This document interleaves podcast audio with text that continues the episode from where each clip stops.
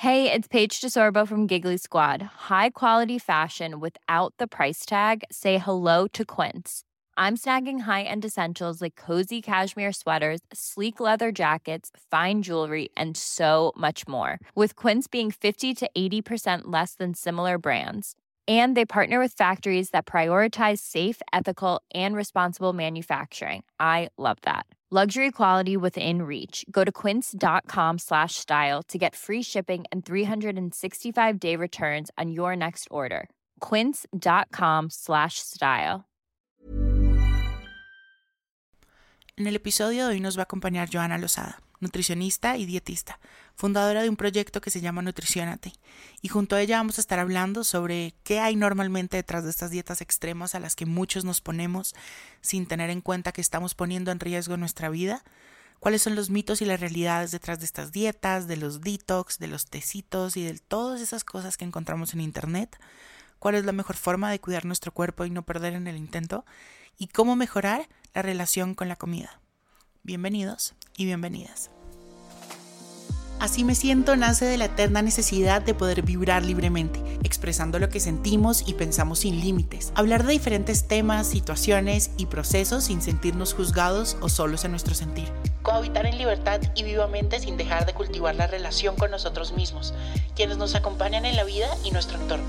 Soy Juan José Tejada y en este espacio, a veces solo o acompañado por amigos, profesionales, gente que quiero y admiro, vamos a hablar sin filtro de cómo nos sentimos y todo lo que pensamos sobre temas que todos deberíamos poner en conversación. Bueno, para este episodio quise invitar a alguien a quien admiro mucho como profesional porque fue la primera eh, nutricionista con la que tuve una relación sana y amigable, porque toda mi vida los había detestado a todos. Pero con Joa es diferente. Eh, Joa es nutricionista y dietista, ¿cierto? De la Universidad Javeriana de mi universidad. Y estoy muy feliz de tener a Joa acá. Hola, mi Joa, ¿cómo estás? Hola, Juanjo, ¿cómo vas? Muchas gracias por la invitación. Para mí es un honor estar en este espacio y pues bueno, que haga parte de las nutricionistas que, no odias, que quieres un poquito, porque creo que no me quieres tanto, tanto tampoco. Ay, Joa. Pero bueno, estoy muy feliz de tenerte acá. Si quieres, para empezar a abrir un poco la, la conversación, cuéntame un poquito de ti, cuéntanos sobre tu proyecto Nutricionate, que es increíble y todo lo que tú haces, a qué te dedicas, y ya vamos entrando en materia. Bueno, pues como decías ahora hace un momento, mm, soy nutricionista, dietista de la Universidad Javeriana. En, este, en ese momento, cuando me gradué de la universidad, siempre tenía curiosidad sobre ir un poco más allá, ir un poco más hacia eh, guiar en un plan de alimentación, hacia pesar un paciente. Y creo que descubrí y fui de la mano con muchas personas que también tenían como ese mismo interés. La primera, el primer acercamiento que tuve fue en mi certificación como coach nutricional en el cual empecé a revisar que la realidad de los pacientes es supremamente importante entenderla y cómo bajarla, ¿no? A todas estas fórmulas, a todos los conceptos biológicos y bioquímicos que tenemos en nuestra formación, en nuestro pregrado, entendiendo que lo que tenemos frente en la consulta es un ser humano, es una realidad distinta. Y ahí fue como mi primer contacto y sentí que ese era, eh, esa era el área en la cual me quería enfocar y como que era mi capacidad tanto como profesional, pero también como ser humano para aportarle, que fue una de las motivaciones para estudiar nutrición. Y era aportarle a esta sociedad en el tema de salud física en un principio. Y luego cuando ya tuve eh, la oportunidad de tener mi primer paciente de trastorno de la conducta alimentaria, pues fue como un boom para mí, porque al mismo tiempo fue chocarme con una realidad que en el pregrado eh, no te hablan sobre trastornos de la conducta alimentaria, que tú lo tomas. Yo tomé una mm, complementaria que se llamaba Psicología de la Alimentación y ahí pudimos darnos cuenta, digo pudimos porque lo tomé con varias nutricionistas, de ese enfoque distinto que tenía, aunque fue literal un brochazo porque pues fue una complementaria y nada más. Y ya luego, al tener este contacto con, con, pacientes de trastornos de la conducta alimentaria, para mí fue supremamente retador como quitarme un chip y en ese momento lo digo como quitarme el chip un momento y luego ponerme el de trastornos y empezar a darme cuenta que no podía seguir haciendo esto, que tenía que tener un esquema en el cual pudiera entrar tanto un paciente con un trastorno de la conducta alimentaria como un paciente que no. ¿Por qué? Porque ahí me di cuenta el efecto de las dietas, el efecto de las recomendaciones em, aleatorias y generalizadas sobre la alimentación, qué daño pueden hacer. Justamente ayer leía una frase que alguien puso en redes sociales con, no es tu culpa, eh, no es culpa de los profesionales que un paciente desarrolle un trastorno de la conducta alimentaria con solo un consejo de pérdida de peso. Yo creo que sí.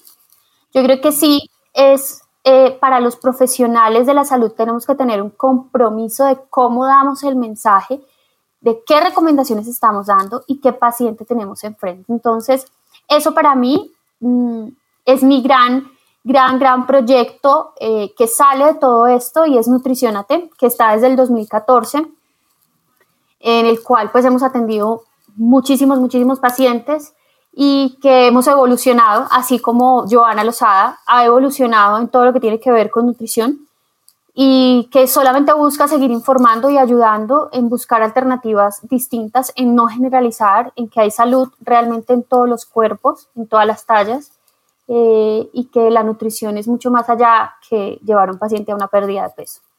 Me encanta. Y eso es algo que a mí me gusta y por eso decía que eres la única nutricionista que yo he tenido eh, con la que no he tenido una relación o un tag gigante de es mi enemigo total. Porque yo realmente eh, sí logra eh, bajar eso del ser humano, de que no tiene solo una persona que está compuesta por un montón de fórmulas como el IMC y todas esas cosas, eh, sino que es un ser humano que también tiene una historia, que tiene también una genética que es diferente y, y, además, no sé, es muy amorosa, entonces eso, eso ayuda. Joa, tú más que nadie sabes que a veces hay dietas muy extremas que uno hace, yo las he hecho, realmente debo decir. He estado en dietas muy extremas, o sea, de pronto no que me las hayan dado un nutricionista si no las he encontrado en internet o me las he inventado yo mismo y son dietas que realmente nos ponen en riesgo, tú sabes, en cuánto riesgo hemos estado y he estado. Entonces, normalmente, ¿qué hay detrás de esas, de esas dietas extremas que a veces nos ponen tan en riesgo?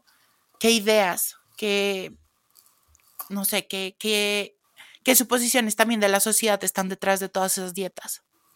Bueno, pues antes que nada, importante revisar lo que hay detrás de esto es muchísima desinformación eh, y necesidad de muchas personas no profesionales en encontrar un espacio dentro de las redes sociales para tener mayor visibilidad. Eh, hay, hay dietas basadas en mi experiencia, o sea, en la experiencia de la persona que está recomendando eh, este tipo de cambio o de restricción o de régimen alimentario. Y volviendo a lo que tú mencionabas ahora, lo que le, lo que le sirve a X persona para verse, entre comillas, como se ve en la foto, pues no le sirve a todo el mundo que lee esa publicación.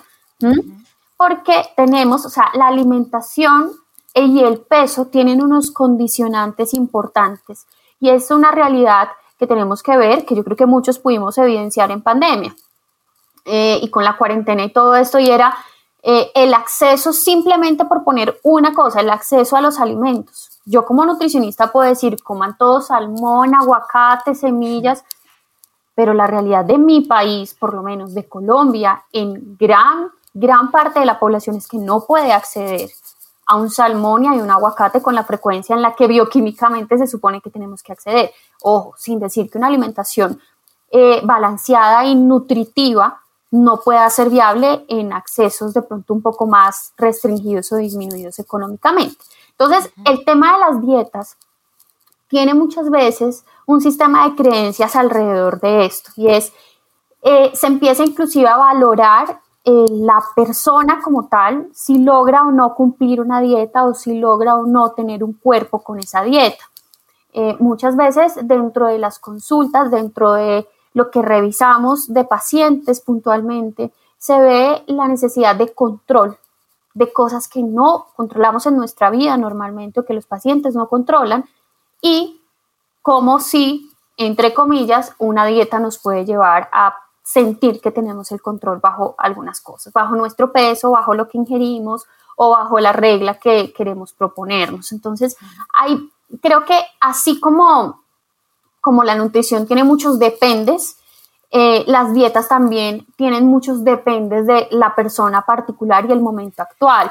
Eh, también puede estar relacionado, como lo mencionaba, con pertenecer a un estatus, pertenecer a un grupo. Esto se ve muy frecuentemente en adolescentes, por ejemplo, eh, que si nos escuchan los adolescentes en esto es supremamente importante empezar a ser críticos con el tema de las dietas de moda en las cuales pueden estar expuestos y a lo que sí puede llegar, porque yo como nutricionista, especialista en trastornos de la conducta alimentaria, puedo, puedo ver y evidenciar el efecto de las dietas en los adolescentes, cómo termina, en que no es algo del momento, no es algo que es pasajero ni para llamar la atención, sino realmente se puede convertir en una enfermedad mental. Y es que ahí, por ejemplo, yo, ah, y eso quería hablarlo ahorita contigo, o sea, cuáles son todos esos mitos y cuáles son las realidades detrás de todo eso que vemos en Internet. Eh, me acuerdo, y lo voy a poner como ejemplo, eh, muchas veces está todo el tema de tienes que tomar un montón de agua al día, porque eso te va a ayudar a X o Y cosa, ¿no? Y yo realmente, sanamente, me tomaba mis 80 litros básicamente de agua al día eh, y yo sentía que todo estaba perfecto, sentía que todo lo tenía bajo control, que eso, mejor dicho, era el elixir. Y yo me, me ayudó a desmitificar un montón todo eso también. Y todas, hay un montón de dietas. Y eso, digamos que da pánico, porque en Internet hay mucha información. Y que si uno no sabe realmente discernirla, ni tampoco el que las crea sabe decirlo o, exponerlo, pues es, es una arma de doble filo. ¿Cuáles son todos esos mitos y esas realidades que realmente sí hay? en la nutrición? Pues yo creo que podríamos quedarnos días y años enumerando la cantidad de mitos que existen, pero si, si habláramos de cinco mitos que son muy recurrentes en consulta y que son que yo como nutricionista muchas veces cuando me llegan esas preguntas yo digo, no puedo creer que aún esté este mito vigente, por decirlo de alguna manera. El clásico, el del agua tibia, el del agua tibia con limón, Mira, yo se lo tengo en mi cabeza porque en algún momento hice una publicación sobre esto en mis redes sociales y yo no, no, pude con la reacción hacia los comentarios y las preguntas que hacían de esto, como no lo puedo creer que eso no queme la grasa. Uno, la grasa no se va a quemar por un limón ni porque el agua esté caliente y menos porque sean ayunas. Entonces, ese es uno de los mitos más frecuentes. Lo que tú decías, el tema de la fruta. La fruta, la fruta ha sido un tema entre Joana y yo, pero la fruta en la tarde, ¿qué onda? Ok. La fruta, evidentemente la fruta, a ver, hay una cosa importante que aclarar y es que hay unos macronutrientes, grasas, proteínas, carbohidratos. Hay alimentos que dentro de su composición nutricional pueden tener dos, uno o los tres. Ejemplo, la leche puede tener, tiene los tres. Tiene proteínas, tiene grasa y tiene carbohidratos. Las frutas principalmente tienen carbohidratos. No es que la fruta sea carbohidrato, la fruta es fruta, pero dentro de su aporte nutricional sí nos aporta carbohidratos. Dentro de la clasificación de los carbohidratos que nos aportan, pues claro, es distinto a un pedazo de yuca, ¿sí? La fruta tiene unas características que tiene vitaminas, tiene agua, tiene minerales, la, la, la. ¿Qué pasa con este tipo de eh, alimentos? Y es que son supremamente satanizados dentro del consumo, porque en algún momento, hace años, se hablaban sobre unas recomendaciones a, a pacientes que tenían diabetes y desde ahí se empezaron como a decir, ojo, la fruta es mala porque la fruta sube el azúcar todo lo que tenga carbohidratos en nuestro cuerpo sube la glicemia, es decir, el contenido de azúcar, por decirlo, por explicarlo muy, muy eh, básicamente, la cantidad de azúcar que tenemos en nuestra sangre va a subir con cualquier carbohidrato, distinto del tipo de carbohidrato que puede subir, claro. Bueno, entonces, ¿qué pasa con la fruta? Súper satanizada porque sube el azúcar. Entonces, ahí, primer, primer mito, porque todos los alimentos que tienen un contenido de carbohidrato, sí lo va a subir De hecho, es, es humano, es, es normal que se suba el azúcar cuando comemos carbohidratos. Y también eh, súper satanizada con los horarios. Eh, probablemente ahí sí me quedo sin ninguna respuesta porque no sé de dónde salió este mito de que es a las 4 de la tarde peor que a las 7 de la noche o a las 4 de la mañana. La manzana sigue siendo exactamente la misma a las 4 de la madrugada que a las 4 de la tarde. A mí un mito que me ayudó a desmitificar Joa era el tema del metabolismo y de que nuestro cuerpo no es que se apague, o sea, queda en sleep y que únicamente cuando en ciertas horas se prende y es cuando procesa todo el tema de las comidas. Y es mentira. O sea, yo ahí me acuerdo y tú me corregirás, el tema, por ejemplo, de la comida es por, por ¿cómo es que tú dices, Joa? Por... Por, o sea, de alguna manera... Por estímulos. Exactamente. O sea, nuestro, nuestro cuerpo, cuando inicia el proceso de digestión o inicia todo este proceso de nutrición, eh, está desde el primer momento en que tú ves el alimento. Si tú ves cuando tú ves un alimento en el plato servido, empiezas a salivar, ahí en tu, en tu saliva hay sustancias que ayudan a degradar y primeras, primera digestión es en la boca. Sustancias que empiezan a degradar la milasa salival eh, algún tipo de carbohidrato de los alimentos y luego pues ya pasa todo el contenido al estómago. Esto es un estímulo. No quiere decir que entonces a las 10 de la noche nosotros no tengamos enzimas, sí las tenemos, no tengamos hormonas, sí las tenemos, obvio. ¿Qué pasa? Y que sí es importante saber, si yo me voy a acostar a las 8 de la noche y a las 7 y 45 voy a cenar, probablemente voy a tener reflujo, probablemente voy a sentir pesadez por simple gravedad. pero no porque eh, la hormona ya dijo, bueno, ya es hora de, terminar mi jornada de trabajo, entonces ya no trabajo más a esa hora. Sí, no. y yo me acuerdo, ya me lo, me lo explicó y ha sido todo un proceso entenderlo, pero ya puedo decir hoy que lo entiendo. Y es eso, que el tema de la digestión, de la nutrición es, es por, por estímulo, o sea, no tiene un horario laboral, como dice Joa, y que eso está totalmente loco. Joa, otro eh, mito es el tema de los detox. ¿No? Que creen que, bueno, cuando tú haces un detox de un día, una semana, lo que sea, eh, ya, bajaste peso y todo, mejor dicho, es eh, la alegría en el Señor, mejor dicho, todo es miel y, no. Los detox no son así y tampoco los detox están recomendados para todas las personas, ¿no? Exacto, mira, dentro de los detox, ¿qué pasa? Ahí hay grandes, grandes conceptos muy importantes porque que un detox ayuda a perder peso? Sí, puede que sí, tú pierdas peso haciendo un detox, porque si ponemos un antes y un después, antes de hacer el detox, pues incluías todo tipo de alimentos o tenías unos hábitos desordenados en horarios, en comidas, en porciones, eh, tenías un sobreconsumo de alimentos y pasas a un escenario en el cual solamente te alimentas, hablemos de un detox clásico, por ejemplo, solamente de extractos de frutas y verduras que es uno de los más restrictivos, o también hay otro que es con eso más unos sopitas o unos caldos. Entonces, pues claro que vas a bajar de peso porque tienes una restricción. Ahora, ¿cuánto te va a durar esa, esa pérdida de peso? Ahí es el problema. Y ahí es que cuando uno dice, no es, no es una, una pérdida de peso sostenible a lo largo del tiempo. Y está siendo completamente agresiva. Ahí esa semana tu cuerpo dijo, tengo una deficiencia de tanto energético, de tanta eh, calorías en cuanto a carbohidratos, proteínas, grasas, vitaminas, minerales, porque igual esos hitos van acompañados con otras cositas que sean laxantes o que son diuréticos muchas veces o con otros eh, experimentos un poco extraños que sí nos ponen también eh, en riesgo. Ahora, hay un ejercicio que a mí me parece súper interesante en un libro que amo eh, en este momento que se llama Alimentación Intuitiva. Eh, y ahí dan un ejemplo que me parece espectacular y es cuando una persona, si yo les pido en este momento a las personas que nos están escuchando que tomen aire y lo dejen ahí hasta cuando puedan. Entonces toman aire y van a esperar hasta nada, hasta que lo tengan que soltar en algún momento porque no es sostenible que sigan sin respirar. Lo acabo de hacer. Entonces, ¿qué, pasó? Ahí tu siguiente bocanada de aire, ¿qué fue? Mucho más de las que tú normalmente tomas en una respiración normal. Entonces, eso es lo que muchas veces tiene el efecto de la restricción en tu cuerpo. Si tú haces una restricción muy fuerte, la siguiente, cuando ya acabes y abandones esa restricción, ¿qué va a pasar?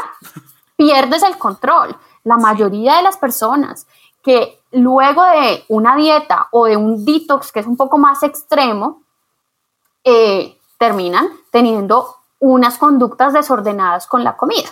Entonces, ahora, los detox. Los detox, nosotros tenemos unos órganos, claro, como puede ser el hígado, como pueden ser nuestros pulmones y nuestros eh, riñones para lograr tener una, un sistema de eliminación y aprovechamiento de nutrientes.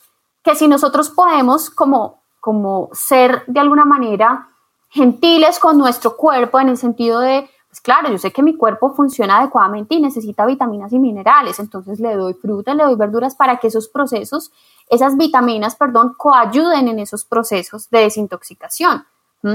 Pero no quiere decir que si yo me como hoy, me tomo un batido de apio, limón, jengibre, kale y de todo, pues ya eh, me estoy desintoxicando todo el tiempo. Son hábitos sostenibles en el tiempo. Eso es uno de los aspectos importantes y definitivamente, si sirven para bajar de peso, la respuesta puede que sea sí, pero ¿cuánto tiempo van a, durar con ese peso? Y qué, sobre todo, lo más importante, porque yo creo que hay muchas personas, bueno, pues después empiezo otra dieta y ya está, pero ¿qué efectos tiene tanto en tu parte biológica, como lo pude hacer ahorita el ejemplo con lo de la respiración, pero también en la parte de salud mental? ¿Mm? Sí, eso es súper importante, porque también todas esas dietas vienen cargadas con un montón de, de restricción, que eso se traduce en culpa también, Así es. en miedo y que te rompe un poco esa relación con la comida un poco y contigo mismo, porque qué angustia entonces no seguir la dieta y te sientes mal y todo. Joa, ¿qué consecuencias tienen las dietas extremas? Las generales. Digamos que la principal y la que más causa daño, eh, como les digo, en la parte biológica y también en, salud mental, es el weight cycling, el subir y bajar de peso todo el tiempo. Esas subidas y bajadas, hay evidencia científica contundente en el efecto que tiene en hipertensión, el efecto que tiene en la diabetes, el efecto o en la, en la aparición de diabetes o de resistencia a la insulina, en el síndrome metabólico y también no, por último, pero no menos importante, en el tema de salud mental. Como tú decías, cuando una persona no logra sostener una dieta, usualmente hay algo detrás del inicio de esa dieta, ¿no? Restrictiva y completamente rígida. Eh, cuando alguien no logra sostenerlo, alimenta ese círculo vicioso de, claro, si ve, yo no soy suficiente, eh, yo no lo logré, no puedo, eh, definitivamente no sirvo para nada y esto se suele acompañar de la afectación del estado de ánimo en muchos casos, que por eso es que las dietas, o sea, no quiere decir, para el comentario que les decía al principio, no quiere decir que si la nutricionista te dice, haz dieta para bajar de peso, es igual inmediatamente a que desarrolla un trastorno alimentario. Por supuesto que no, porque no es el comportamiento de una enfermedad ni una fisiopatología así. Pero claro que sí, lo que puede llegar es a disparar ciertas conductas riesgosas que luego la persona, conductas riesgosas es que la persona tenga un trastorno obsesivo compulsivo y la mezcló con esa dieta que no pudo cumplir. Y ahí bomba un trastorno alimentario o bomba un desorden eh, dentro de las conductas alimentarias.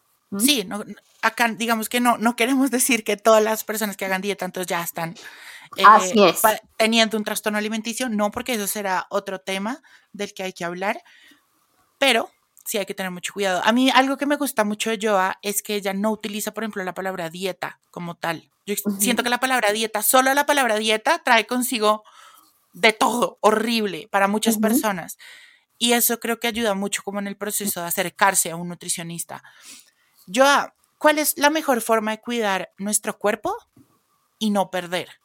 En ese intento, de no irnos al extremo, de no hacernos daño, de no hacernos daño no únicamente física, sino también psicológicamente.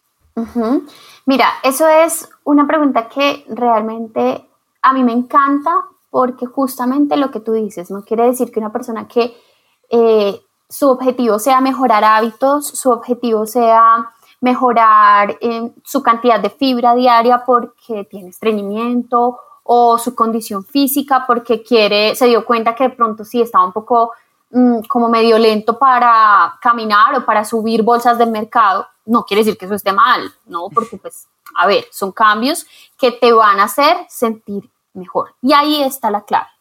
Realmente la línea delgada y la reflexión, por eso es que en nutrición todo depende. Así muchas, muchas personas me dicen, pero todo, tú respondes siempre todo depende, porque es que es así. En cada persona y en cada escenario y realidad. Si tú quieres hacer un cambio por tu salud, ¿hasta qué punto eso te está haciendo sentir bien? En la parte física, en la parte mental y en la parte social. Voy a poner un ejemplo. Si yo quiero cambiar, vamos a poner el ejemplo de la fibra porque tuve una semana eh, importante en el cual aumenté el tema, me, empeoró el tema del estreñimiento, entonces tengo que aumentar la cantidad de fruta, eh, de vegetales, de alimentos fuentes de fibra, eh, de cereales fuentes de fibra importantes. Entonces yo digo, bueno, sí, lo voy a aumentar, voy a aumentar la cantidad de fruta tres o cuatro veces a la semana. Pero si una de esas veces no la logro hacer, pues bueno, por un día de los cuatro que me propuse, no lo incluí, está ok. Y me, eso digo, pues bueno, ya será un día mañana para lograr incluir. Cerrado el tema. Escenario en el cual probablemente no está siendo tan sano para ti. Angustia total porque no logré incluir la fibra.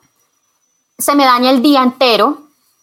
Me empiezo a valorar como persona porque no, no incluí esa fruta en la mañana, entonces soy lo peor, no logro nada, tan, tan, tan eh, en la noche casualmente alguien me invita a cenar y digo, no, no puedo ir porque es que tengo que comer vegetales para incluir mi cantidad de fibra. Cuando el cambio de hábitos de alimentación o de ejercicio empiezan a ser un problema y empieza a ser un ruido dentro de tu salud física, mental y social, por ahí no es. Y ahí ya nos pasamos al otro lado. ¿Mm? Sí, de acuerdo.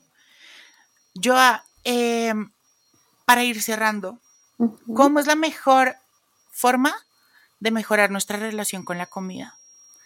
Creo que ese es un tema. Para mí es un tema. Es un tema. ¿Cómo podemos mejorarlo? Mira, antes que nada, reconocer que tengo una mala relación con la comida. Si yo no reconozco que tengo una mala relación con la comida, no voy a reconocer que tengo que trabajar en ese problema. ¿Sí?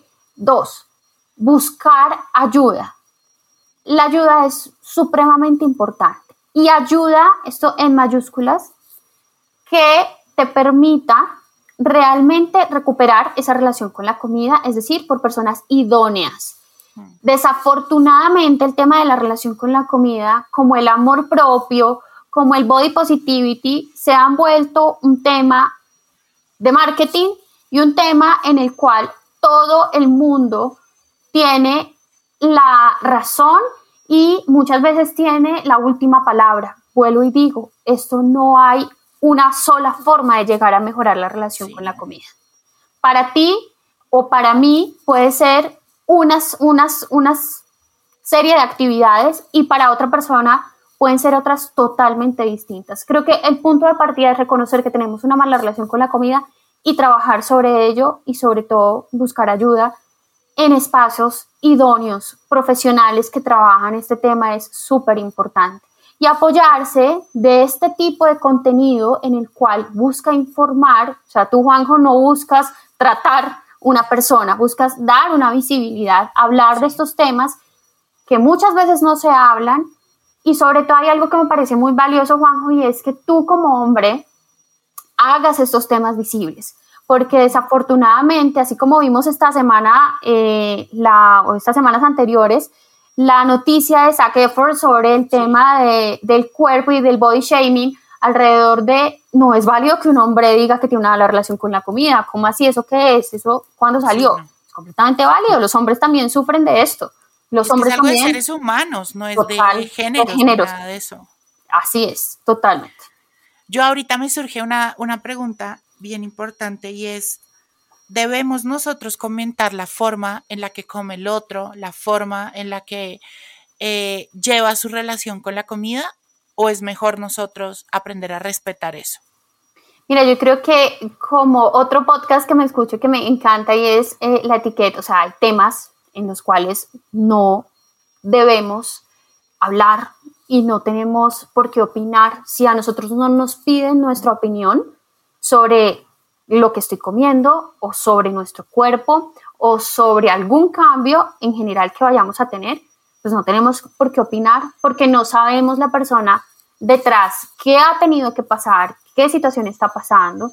Hay personas que les han dicho, wow, qué delgada está, súper bien, y no saben que acabaron de salir de una quimio. Por ejemplo, con, no me acuerdo el nombre exacto, el actor que, tú, que bajó mucho, mucho, mucho de peso, le dicen, pero este hombre qué, será que están las drogas, tan, tan, tan, y a los meses falleció por un cáncer de colon. Entonces, ahí es donde vemos el tema de cómo hablamos sin saber realmente una persona qué está pasando. Y es cero, cero, cero empático hablar del cuerpo de una persona. Pero también importante del otro lado, nosotros qué buscamos al preguntarle a una persona, oiga, ¿será que estoy más flaco o he, o he perdido peso o estoy gordo, estoy, ¿sí? O sea, o soy, no, o sea, ese tema creo que bajo las preguntas también que las personas se hacen a los demás sobre su cuerpo, creo que también es un tema de cambiar em, este discurso, ¿no? Sí, de acuerdo. Creo que haces mucho énfasis en algo que, que quiero rescatar yo ahí es el tema de entender que somos seres humanos, que estamos, que como estamos en comunidad, pero también somos individuales en ciertos temas. Totalmente. Lo que me sirve a mí no te puede servir a ti.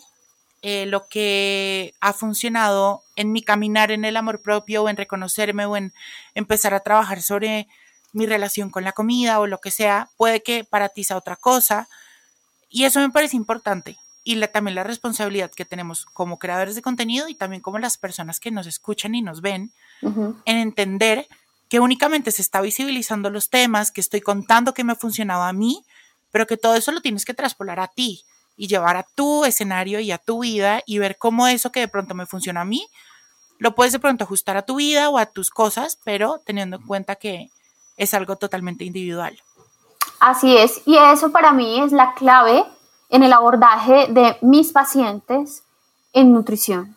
Y en Nutricionate casi que es una premisa eh, dentro de la filosofía y es la realidad de cada paciente. Yo no puedo pretender abordarle, abordar un estreñimiento, por poner el mismo ejemplo, a una persona igual que al otro, porque son completamente distintos, tienen tiempos distintos, horarios, trabajos, un montón de cosas que condicionan, exactamente, rutinas que condicionan eh, la alimentación y el peso también.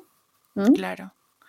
Bueno, Joa, me encantó tenerte en este podcast, que nos hayas contado un poco de todo este tema tan importante, las dietas extremas, de cómo realmente eh, nos pueden llegar a poner en riesgo, no solo físicamente, sino también mentalmente. Y, gracias por todo el proyecto que tú tienes con Nutricionate, todo lo que haces, porque realmente eh, cambias un montón la percepción que de pronto muchas personas pueden llegar a tener sobre los nutricionistas, sobre los médicos y sobre tratar todo este tema. Y, bueno, cuéntanos dónde te podemos encontrar, eh, si nos quieres hacer alguna invitación, por ejemplo, de Nutricionate y la membresía. Cuéntanos un poquito de eso para ir cerrando. Claro que sí. A ti igualmente muchas gracias por la invitación. A mí me encanta este espacio y siempre, siempre que pueda divulgar este tipo de información, mm, seré partícipe en todas las actividades. En, en Nutricionate nos encuentran en arroba nutricionateco en Instagram, en Facebook como Nutricionate. En la página web es www.nutricionate.com.co y en este mes estamos lanzando nuestro nuevo servicio que es la membresía de Nutricionate. Es un espacio con este tipo de temáticas para personas que eh, no necesariamente es alrededor, como tú decías ahora, en trastornos de la conducta alimentaria, sino que buscan mejorar hábitos que buscan informarse responsablemente en nutrición. Es una comunidad espectacular, tenemos unos temas súper interesantes, masterclass, eh, chats, eh, un canal exclusivo en Telegram también. Vamos a tener unos recetarios aptos para veganos y no veganos y muchas sorpresas dentro de la membresía. Entonces ahí también en la página web pueden entrar al apartado de membresía y descubrir un poco más de qué se trata. Muchas gracias. me encanta. Bueno, Joa, muchas gracias por tu espacio y te mando un abrazo enorme.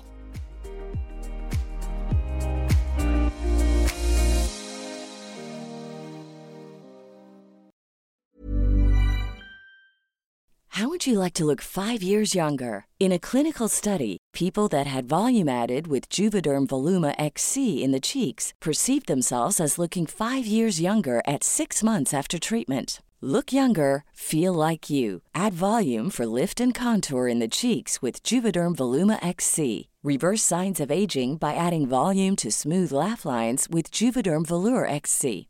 For important safety information and to find a licensed specialist, visit juvederm.com. That's J U V E D E R M.com. Not for people with severe allergic reactions, allergies to lidocaine, or the proteins used in Juvederm. Common side effects include injection site redness, swelling, pain, tenderness, firmness, lumps, bumps, bruising, discoloration, or itching. There's a risk of unintentional injection into a blood vessel, which can cause vision abnormalities, blindness, stroke, temporary scabs, or scarring. Talk to a licensed specialist to find out if it's right for you.